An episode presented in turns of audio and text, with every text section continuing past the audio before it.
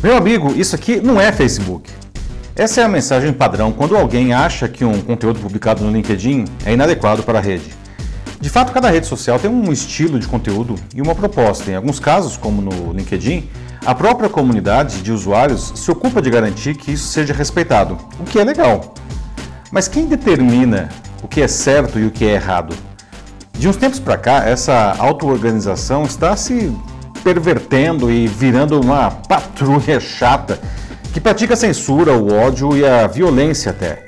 O resultado é que muita gente boa está deixando de publicar coisas que mereciam ser publicadas e debatidas. O nível das conversas na rede está desabando assustadoramente. E por isso, muitos estão abrindo mão do seu direito de se posicionar e até de se apresentar nas redes. A gente precisa elevar o nível desse debate e garantir esse direito. Mas como fazer isso? E você, já foi vítima da patrulha? Eu sou Paulo Silvestre, consultor de mídia, cultura e transformação digital, e essa é mais uma pílula de cultura digital para começarmos bem a semana, disponível em vídeo e em podcast. Os antigos diziam que política, futebol e religião não se põem à mesa. Será mesmo? E nas redes sociais? Pode? Ao contrário do que muitos pensam, discutir esses temas não é algo ruim. Na verdade, em muitos casos, é algo muito necessário. Tem gente que foge desses assuntos como o diabo foge da cruz. E nada mais equivocado, não. Assuntos como esses podem e devem ser debatidos, inclusive nas redes sociais, desde que feito de uma maneira construtiva, com respeito, tolerância e baseado em fatos e bons argumentos. Infelizmente, nem todos pensam assim. Né? As grandes paixões que esses assuntos despertam criam as patrulhas que eu citei há pouco. E é uma pena porque as paixões podem cegar muitos para o debate construtivo. Pior do que isso, podem ser absurdamente destrutivos, movidos por um ódio contra as diferenças. Né? Será então que agora a gente tem que fazer só publicações seguras nas redes sociais, inclusive no LinkedIn?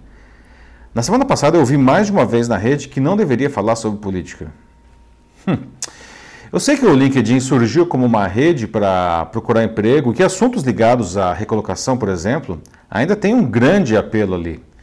Isso é algo que ficou, inclusive, muito claro na minha pesquisa de mestrado, que teve o LinkedIn como recorte principal das redes sociais, como ferramenta para se construir uma boa reputação.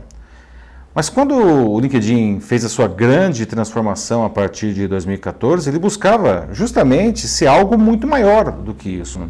E o principal recurso para tal foi abrir a possibilidade de seus usuários publicarem conteúdos sobre qualquer assunto.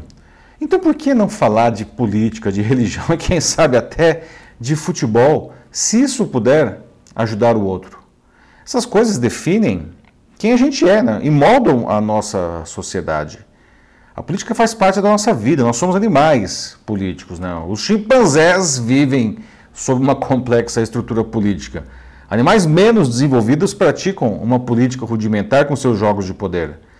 Então, como podemos querer ficar só nas postagens seguras não? ou fugir ou bloquear o debate? Não? Pelo contrário, a gente precisa ampliar o debate construtivo. Isso é algo que vale a pena e que tem que ser perseguido. Porque justamente debatendo esses temas, a gente melhora o nível da rede, que anda inundada de propagandas, de gurus, de fórmulas mágicas para todo tipo de coisas, né? e de posts rasos como um pires. Né? O LinkedIn praticamente se tornou um veículo de comunicação extremamente democrático porque todos podem participar. E todo esse poder ele deve ser aproveitado para o bem.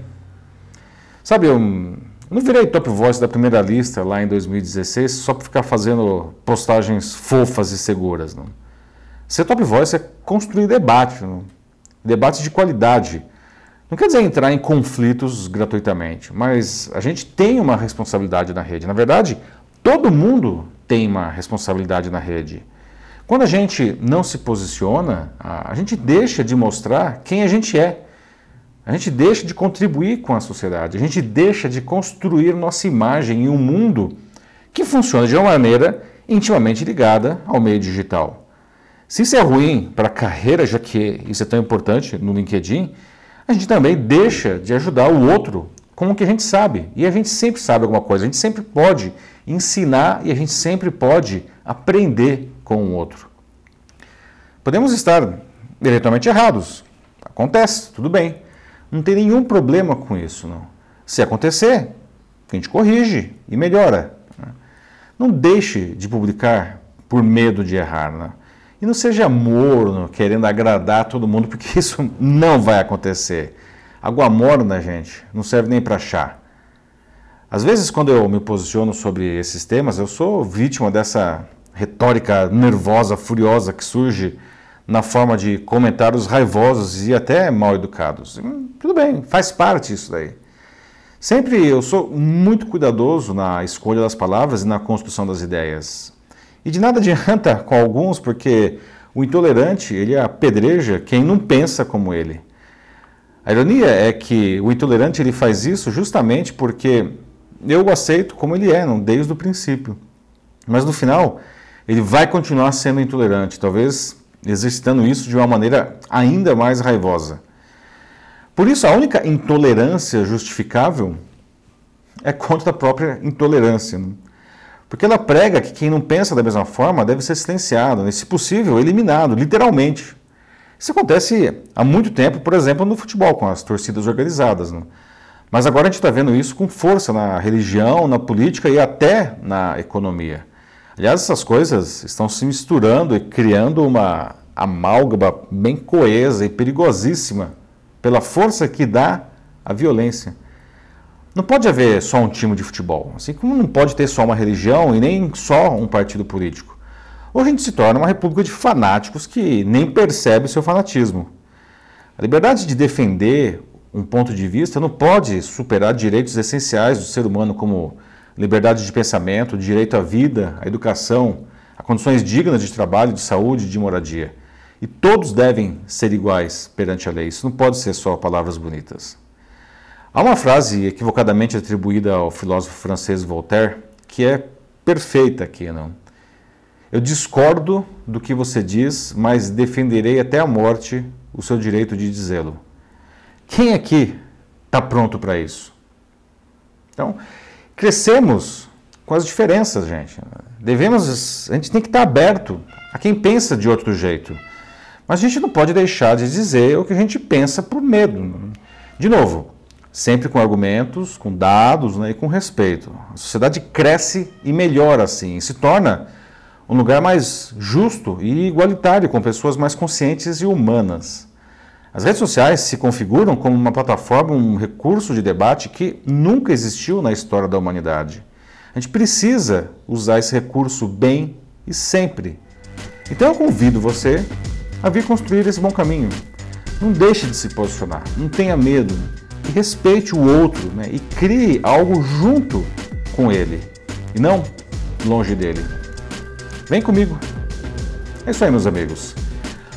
Ficou interessado em saber como você pode fazer isso de uma boa maneira ou como a sua empresa pode se posicionar construtivamente nas redes? Manda uma mensagem aqui para mim e eu ajudo vocês nesse processo. Eu sou Paulo Silvestre, consultor de mídia, cultura e transformação digital. Um fraternal abraço. Tchau.